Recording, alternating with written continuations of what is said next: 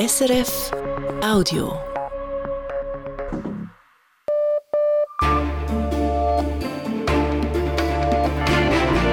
Radio SRF, Echo der Zeit mit Matthias Kündig. Und das beschäftigt uns am Sonntag, dem 26. November. Erleichterung in Israel. Nach der Freilassung von weiteren Geiseln wächst der Druck auf die Regierung und Armee, die Feuerpause zu verlängern. Die israelische Armee erklärt, wir werden den Krieg nach den vier Tagen fortsetzen.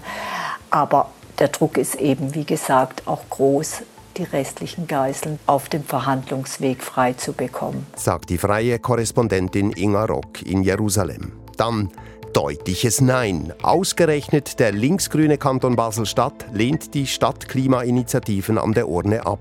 Wir fragen nach den Gründen. Und interessanter Zweikampf. Welcher der beiden SP-Bundesratskandidaten hat die besseren Karten? Jon Pult, das junge Polittalent aus dem ländlichen Graubünden, ich versuche, das habe ich mir vorgenommen, seit der Lancierung meiner Kandidatur mich selbst zu bleiben. Ich bin eine Kandidatur, die zwar etwas jünger ist, aber doch auch Erfahrung hat. Oder Beat Jans, der erfahrene Regierungsrat aus Basel-Stadt. Als Vertreter von einer Stadt mit Wirtschaft, Innovation, aber auch viel Migration kann ich eine neue Erfahrung in den Bundesrat bringen. Wir analysieren Stärken und Schwächen der beiden Kandidaten im Echo der Zeit. Auch am dritten Tag scheinen die von Katar vermittelten Abmachungen zwischen Israel und Hamas eingehalten zu werden. Seit Freitagmorgen schweigen die Waffen weitgehend und es werden wieder größere Mengen an Hilfsgütern in den Gazastreifen gebracht. Am späten Samstagabend hat die Hamas nach Verzögerungen schließlich erneut 13 israelische Geiseln freigelassen und Israel entließ im Gegenzug 39 palästinensische Gefangene aus Gefängnissen. Und auch heute hat die Hamas wieder 14 israelische Geiseln an das Rote Kreuz übergeben. Ich habe die freie Journalistin Inga Rock in Jerusalem kurz vor der Sendung zunächst gefragt, ob nun die Probleme, die bei der gestrigen Freilassung von Geiseln zu einer Verzögerung führten, behoben sind. Zumindest so, wie es ausschaut für heute. Also da fand die Übergabe jetzt planmäßig am Abend statt. Die Geiseln werden jetzt vom Internationalen Komitee vom Roten Kreuz über Ägypten nach Israel gefahren und dann an die israelische Armee übergeben und von der Armee dann in Krankenhäuser in Israel transportiert. Das heißt aber noch nicht, dass alle Probleme behoben sind. Es bedeutet zum einen, dass dieser Vermittlungskanal, vor allen Dingen über Katar, dass der offensichtlich funktioniert. Es war gestern auch eine katarische Delegation hier und sie konnte die Probleme lösen. Aber wir müssen immer jeden Tag schauen, ob es da nicht wieder neue Probleme gibt. Ist mittlerweile eigentlich mehr bekannt darüber, was die bisher freigelassenen Personen während der Geiselhaft durch die Hamas erlebt haben und wie sie behandelt wurden? Vereinzelt ja, aber es ist sehr wenig. Also dazu muss man wissen, die Geiseln haben ja Schlimmstes erlebt. Erstmal den Überfall auf die Kibbutze in Südisrael, wo sie sich stundenlang in ihren Schutzräumen versuchten äh, zu sichern. Dann die Verschleppung in den Gazastreifen, dann 50 Tage lang festgehalten unter unklaren Bedingungen. Deshalb werden sie abgeschirmt, zum einen von den Krankenhäusern, aber auch von den Angehörigen. Dreimal hat nun die Geiselfreilassung geklappt. Was hat das eigentlich in der israelischen Öffentlichkeit ausgelöst? Ja, Sie müssen sich vorstellen, hier sitzt jeden Abend das ganze Land vom Fernseher und verfolgt atemlos die Übergabe, die Freilassung der Geiseln. Es ist ein unglaublich emotionaler Moment, nicht nur für die Angehörigen, sondern für die ganze Nation. Man fiebert richtig mit, auch zu erfahren, wer kommt frei. Also wir wissen ja, es Teil der Vereinbarung sind, dass es Kinder und ähm, Frauen sind und ältere ähm, Personen, ältere Frauen. Es ist gleichzeitig so für die Angehörigen, dass diese Tatsache, dass die Geiseln ihre Liebsten durch Verhandlungen freigekommen sind, durch eine Vereinbarung, sie natürlich hoffen, dass diese Vereinbarung fortgesetzt wird oder die Verhandlungen erweitert werden, dass auch ihre Liebsten nach Hause kommen. Und diese Angehörigen, die gut organisiert sind, werden auch den Druck auf die Regierung aufrechterhalten.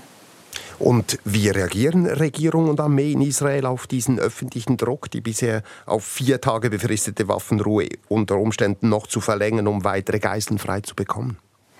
Ja, der israelische Ministerpräsident Benjamin Netanyahu war heute im Gazastreifen, im Norden des Gazastreifens und hat dort dann erklärt, wir werden unsere Ziele weiterverfolgen, die Hamas zu vernichten, als zweites die Geiseln frei zu bekommen und als drittes dafür zu sorgen, dass die Hamas nie wieder eine Gefahr für Israel sein wird. Wir hören aber gleichzeitig auch aus Armeekreisen, ja, vielleicht haben wir das Ziel erreicht, dass die Hamas keinen erneuten Angriff in dieser Art auf Israel verüben kann, keine Massaker mehr an Israelis verüben kann. Also da ist natürlich viel auch, spielt eine Rolle, den Druck auf die Hamas aufrechtzuerhalten. Aber man muss wirklich sehen, wie dann das weitergeht. Also die israelische Armee erklärt, wir werden den Krieg nach den vier Tagen fortsetzen. Aber der Druck ist eben, wie gesagt, auch groß. Die Geiseln, die restlichen Geiseln, das sind ja immer noch um die 200, auf dem Verhandlungsweg frei zu bekommen. Und wie sieht die Situation auf palästinensischer Seite aus? Was hat die Freilassung von palästinensischen Häftlingen aus israelischen Gefängnissen dort ausgelöst? Man feiert dies als Erfolg, dass die Gefangenen, die zum Teil jahrelang einsaßen, ähm, jetzt freigelassen wurden. Es ist auch so, dass dann viele im Westjordanland zumindest die Hamas dafür feiern. Sie sagen, nur dank der Hamas sind diese Frauen und Minderjährigen jetzt freigelassen worden. In Ostjerusalem ist es ein bisschen anders. Da ist die Stimmung eher verhalten, auch weil der Druck der Polizei sehr groß auf die Familien ist, ähm, da nicht groß zu feiern. Also da haben wir nur vereinzelt so Gruppen von Männern gesehen, die Gefangene in Empfang genommen haben. Und der Gazastreifen, dort ist man vor allen Dingen froh, dass diese ständigen Bombardements ein Ende haben und man wieder mal ein bisschen aufatmen kann. Sagt Inga Rock, freie Journalistin in Jerusalem. Nun zur Nachrichtenübersicht des Tages mit Manuela Bürgermeister. Sie hat die Ergebnisse zu den verschiedenen kantonalen Abstimmungen. Im Kanton Appenzell-Ausserrhoden werden die Hürden für Gemeindefusionen gesenkt. Zu größeren Zusammenschlüssen kommt es vorerst nicht. Das Stimmvolk hat eine Vorlage abgelehnt, die aus den aktuell 20 Gemeinden noch drei bis fünf machen wollte. So wollte die Regierung das Problem angehen, dass viele Gemeinden Mühe haben, genügend Personal zu finden für ihre Verwaltungsstellen oder Ämter. Ja gesagt hat das Stimmvolk aber zur zweiten Fusionsvorlage. Die Namen der Gemeinden werden aus der Kantonsverfassung gestrichen. Unter anderem damit sollen Fusionen einfacher werden. Im Kanton Luzern sagt die Stimmbevölkerung dreimal Nein zu Straßenvorlagen. Sowohl die Anti-Stau-Initiative als auch der Gegenvorschlag dazu werden abgelehnt. Beide forderten, dass es keinen Kapazitätsabbau bei den Straßen gibt. Auch die Volksinitiative Attraktive Zentren scheitert an der Urne.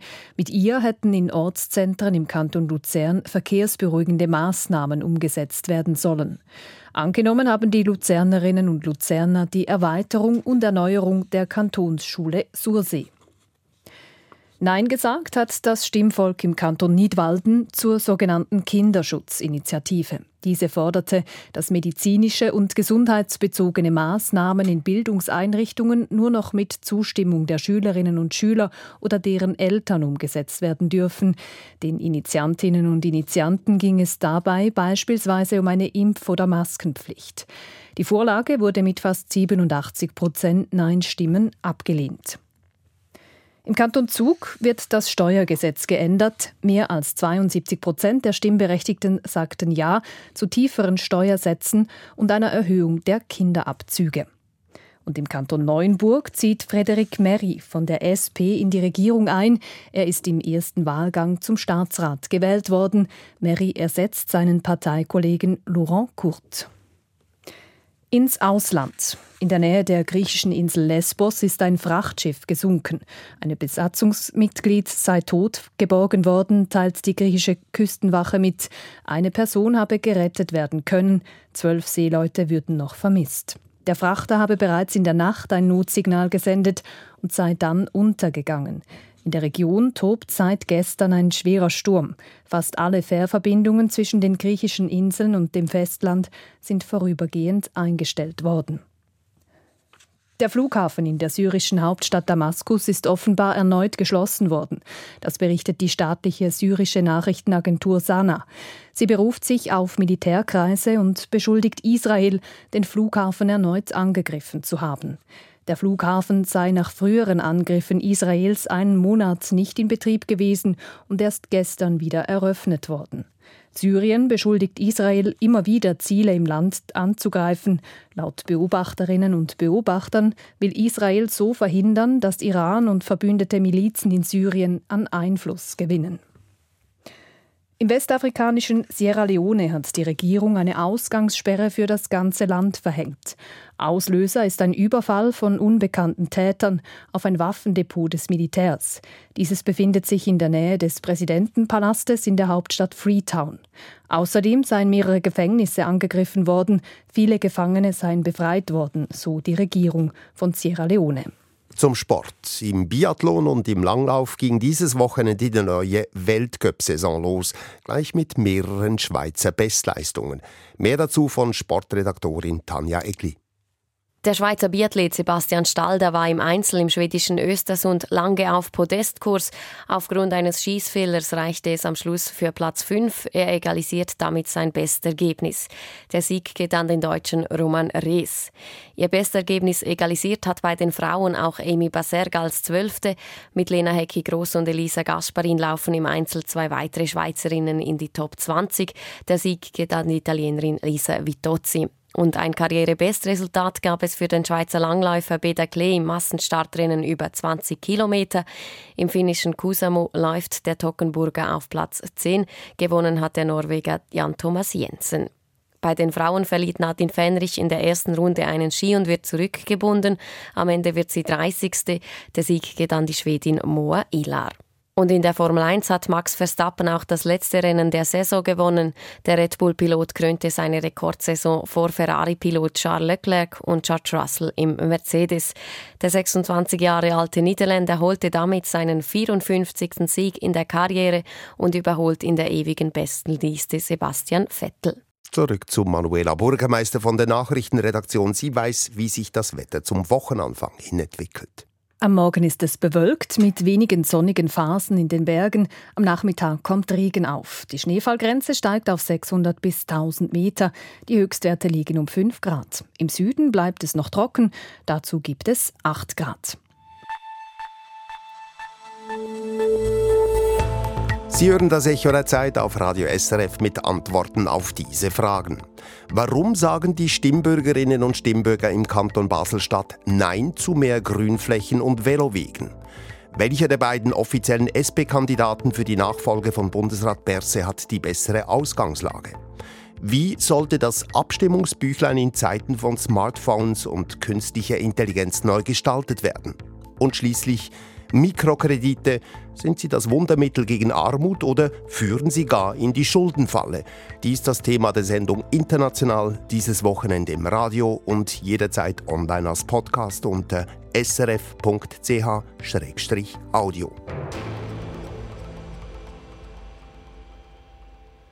Der Kanton Basel-Stadt hat heute deutlich Nein gesagt. Nein dazu, dass in der Stadt in den nächsten zehn Jahren Straßen umgewandelt werden in Grünflächen und in Wege für Velofahrerinnen und Fußgänger. Genau dies forderten die beiden Stadtklimainitiativen. Das Basler Stimmvolk hat sie an der Urne in einer Deutlichkeit verworfen, die nicht erwartet wurde. Welche sind die Gründe dafür?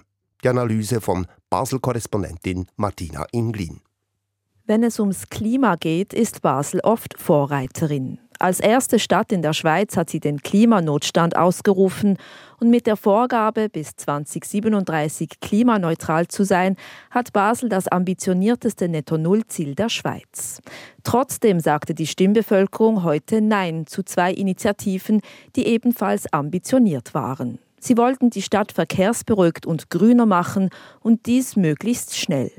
In den nächsten zehn Jahren sollte eine Fläche viermal so groß wie der Basler Zolli umgewandelt werden in Grünflächen sowie Wege für Velofahrerinnen und Fußgänger.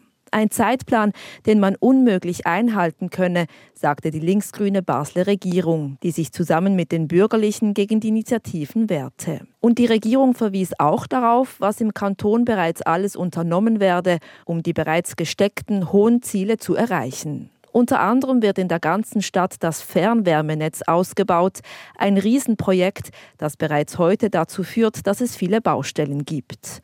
Noch mehr aufgerissene Straßen in der Stadt, wo doch sowieso schon viel unternommen wird, das war den Baslerinnen und Baslern dann, trotz großer Offenheit für Klimaforderungen, zu viel. Oder anders gesagt, die Initiative wollte sehr viel in sehr kurzer Zeit, das schreckte ab. Aber was bedeutet dieses Resultat aus Basel für andere Schweizer Städte, wo die Initiativen ebenfalls zur Abstimmung kommen? Das Resultat zeigt, dass solche Vorlagen selbst in linksgrünen Städten kein Selbstläufer sind. In Basel hat es das Parlament nicht geschafft, sich auf einen Gegenvorschlag, also einen Kompromiss zu einigen, der wohl mehr Zustimmung erhalten hätte. Dies könnte für andere Städte eine Lehre sein. Wir bleiben in der Schweiz. Seit gestern Nachmittag ist klar, falls es in den nächsten zweieinhalb Wochen nicht noch zu größeren Störmanövern kommt, wird am 13. Dezember entweder Jon Pult oder Beat Jans zum Nachfolger von Bundesrat Anne Berse gewählt. Die SP-Fraktion hat die beiden als offizielle Kandidaten nominiert. Wer hat die besseren Karten in diesem Zweikampf? Pult oder Jans? Inlandredaktor Philipp Schremli. Nach ihrer Nomination als Bundesratskandidaten umschmeichelten Jon Pult und Beat Jans den jeweils anderen vor den Medien mit Komplimenten. Sie strichen heraus, dass sie im Grunde inhaltlich sehr ähnlich seien, sie seien ja auch nicht zufällig in der gleichen Partei. Es waren die öffentlichen Nettigkeiten, die zum Spiel gehören, bevor die beiden in den nächsten Tagen nun alles daran setzen werden, die Mitglieder des Parlaments zu überzeugen, warum sie selber der geeignetere Bundesrat seien. Und tatsächlich gibt es zwischen den beiden augenscheinliche Unterschiede, zum Beispiel das Alter. Beat Jans ist 59 Jahre alt, was für kritische Stimmen schon zu alt ist. Der Bundesrat sei heute schon im Schnitt gut 60 Jahre alt, eine Verjüngung würde gut tun. Jon Pult auf der anderen Seite ist erst 39, was einigen wiederum zu jung ist wobei es bei Pult wohl weniger um das Alter an sich geht, als um die mangelnde Führungserfahrung. Im Gegensatz zu Jans, der Regierungspräsident des Kantons Basel-Stadt ist, verfügt Pult über keine Exekutiverfahrung und ist auch erst seit vier Jahren Mitglied des Nationalrats. Aber auch inhaltlich gibt es Unterschiede. Rechts oder links? Unter all den Aspirantinnen und Aspiranten, die auf das SP-Bundesticket wollten, gilt Pult als der politisch linkste und auch seine Vergangenheit als Jungsozialist wird immer wieder herausgestrichen. Pult erwidert hierzu, dass er im Kanton Graubünden in einem bürgerlichen Kanton politisiert und dabei stets den Kompromiss gesucht habe und auch verschiedene Parlamentarier-Rankings verorten Pult tendenziell in der Mitte der Fraktion. Bert Jans gehört derweil auch nicht zum liberalen Flügel der Partei, gilt aber als pragmatisch und bezeichnet sich selber als Brückenbauer. Zum nächsten Thema. Landwirtschaft und Verkehr. Obschon er ursprünglich eine Lehre als Landwirt absolviert hat, gilt Beat Jans bei den Bauern als unbeliebt. Ihm wird beispielsweise vorgehalten, dass er sich gegen Subventionen für Fleischwerbung ausgesprochen hat. Ein Nachteil für Jans, denn der Bauernverband hat im Parlament Gewicht. Auf der anderen Seite dürfte Jon Pult nicht allzu viele Freunde bei der Autolobby haben. Als Präsident des Vereins Alpeninitiative hatte sich Pult unter anderem gegen den Bau der zweiten Gotthardröhre eingesetzt. Aber kommen wir zur letzten Frage, nämlich Stadt oder Land? Spätestens seit der Wahl von Albert Rösti und Elisabeth Bohm-Schneider fehlt ein Vertreter der urbanen Zentren im Bundesrat und es wird moniert, dieser sei derzeit zu ländlich geprägt. Beat Jans stünde nun für eine dieser Wirtschaftsmetropolen. Kommt hinzu, dass die Region Basel ohnehin schon seit über 50 Jahren nicht mehr im Bundesrat vertreten war. Pult betont derweil, dass auch er die städtische Schweiz repräsentiere. Er wohne in der Stadt Chur und habe zuvor jahrelang als Wochenaufenthalter in Zürich gelebt. Ob letztlich eine der hier erwähnten Differenzen den Ausschlag gibt, lässt sich indes noch kaum abschätzen. Das Rennen scheint aktuell ziemlich offen zu sein. Entscheidend sein dürfen die nächsten beiden Wochen, in welchen nun alle Bundeshausfraktionen Pult und Jans zu Hearings einladen und wie sie sich dort präsentieren, dürfte für die Wahl einen wesentlichen Einfluss haben.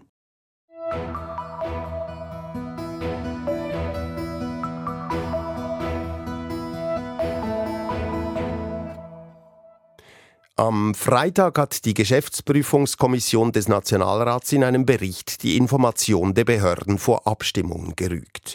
In einzelnen Fällen sei diese Kommunikation mehr darauf angelegt, ein bestimmtes Abstimmungsergebnis herbeizuführen, als die Bevölkerung objektiv über Vor- und Nachteile einer Vorlage zu informieren. Zentrales Element bei der Behördeninformation ist das Abstimmungsbüchlein. Dieses gibt es seit über 40 Jahren. Es wird jeweils zusammen mit dem Abstimmungsmaterial verschickt. Die darin enthaltenen Erläuterungen des Bundesrats sind jeweils sanft den Lesegewohnheiten und Designtrends angepasst worden. Doch wie sieht die Zukunft aus? Braucht es das Abstimmungsbüchlein noch oder wird es zum Beispiel durch künstliche Intelligenz ersetzt? Diese Fragen sind am Freitag im Zentrum für Demokratie in Aarau diskutiert worden. Alex Moser. Das Abstimmungsbüchlein. Über fünf Millionen Mal wird es vor jeder Abstimmung gedruckt und in die Haushalte verschickt. Es ist die wichtigste Informationsquelle, wenn es darum geht, wie sich das Stimmvolk entscheiden soll.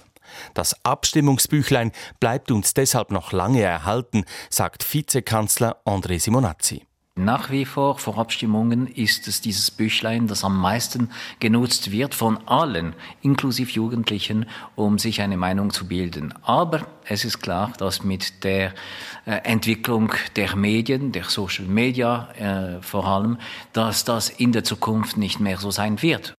Denn die Jugend informiert sich digital. Der Bund hat darauf reagiert, indem er das Abstimmungsbüchlein auch in digitalisierter Form in der App Vote Info publiziert. Aber vielleicht müsste das Abstimmungsbüchlein auch inhaltlich so gestaltet sein, dass es jüngere Stimmbürgerinnen und Stimmbürger anspricht, meint Andreas Glaser vom Zentrum für Demokratie.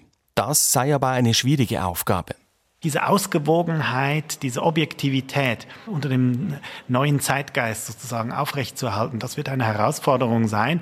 Und ich denke, vom Grundsatz muss man dabei nicht abweichen, aber man muss vielleicht gewisse Konzessionen machen. Dass man vielleicht die Form attraktiver macht, dass man es leichter zugänglich macht für weitere Personenkreise, dass es vielleicht heute nicht mehr oder mittelfristig wird es vielleicht nicht mehr gegeben sein. Vieles wird heute schon ausprobiert, um die jungen Leute anzusprechen. Das sieht auch die Politikwissenschaftlerin Martina Mousson vom Forschungsinstitut GFS Bern so. Der Bund ist auch auf YouTube, der Bund ist auch auf Instagram und überlegt nun Möglichkeiten der KI, allenfalls sogar, also der künstlichen Intelligenz, auch in diesen Prozess mit einzubeziehen. Da gibt es natürlich rechtliche Fragen zu klären und sehr viel auch kritische Aspekte, die man unbedingt intensiv diskutieren muss, weil Information ein so wichtiger Schlüssel ist in diesem direktdemokratischen Entscheidungsprozess. Wie man künstliche Intelligenz nutzen könnte, hat eine Schülerin an der Tagung in Aarau gleich selbst erklärt. Sie würde dem Abstimmungsbüchlein der Zukunft gerne Fragen stellen. Man könnte künstliche Intelligenz beispielsweise fragen, welche Auswirkungen ein Ja oder ein Nein bei einer Abstimmungsvorlage hätte. Schwierig, sagt Vizekanzler Simonazzi, die Antworten müssten stimmen. Da muss man sehr sorgfältig mit der Information umgehen. Das ist auch übrigens äh, wahr äh, für auch die traditionellen Informationsmittel, die wir haben. Auch das Abstimmungsbüchlein muss immer korrekt sein. Und das ist eine Herausforderung. Wir erinnern uns, das Bundesgericht annullierte 2019 die Volksabstimmung zur Heiratsstrafe wegen einer Fehlinformation im Abstimmungsbüchlein. Ein äußerst seltener Fall. Sich auf künstliche Intelligenz zu verlassen, das kann sich André Simonazzi zurzeit jedenfalls nicht vorstellen. Wenn es nicht stimmen würde, dann wäre das alles äh, andere als einfach förderlich für die Meinungsbildung in unserem Land. Deshalb, da glaube ich, äh, wird das nicht in diesem Bereich eingesetzt.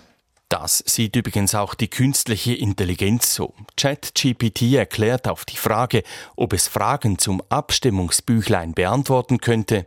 Ja, aber es wäre ratsam, sich auf offizielle Quellen und das tatsächliche Abstimmungsbüchlein zu verlassen, um genaue und umfassende Informationen zu erhalten. Wenn das sogar die künstliche Intelligenz sagt, dann wird das Abstimmungsbüchlein also wohl noch länger bleiben, was es ist. Eine zuverlässige Informationsquelle, die millionenfach in den Schweizer Haushalten landet. Und zwar auch künftig in gedruckter Form. Aus Aarau Alex Moser. Zum Schluss des heutigen Echo der Zeit noch der Blick voraus, quasi das Echo aus der Zukunft. Seit dem Beginn der Feuerpause im Nahostkrieg gelangen wieder vermehrt Hilfsgüter in den Gazastreifen. Dennoch sind weiterhin Hunderttausende Menschen ohne Unterkunft, Nahrungsmittel und Wasser. Wir sprechen darüber mit Philipp Lazzarini, dem Chef des Palästinenserhilfswerk der Vereinten Nationen UNRWA. Und wir greifen nächste Woche auch ein Thema auf, das derzeit viele betrifft. Wenn der Kopf dröhnt, die Nase läuft und der Hals kratzt, dann fragen sich viele, ist das eine Erkältung oder Corona? Nur die wenigsten machen aber einen Test. Ob uns das beruhigen muss oder nicht, darüber sprechen wir mit unserer Fachfrau in der Wissenschaftsredaktion.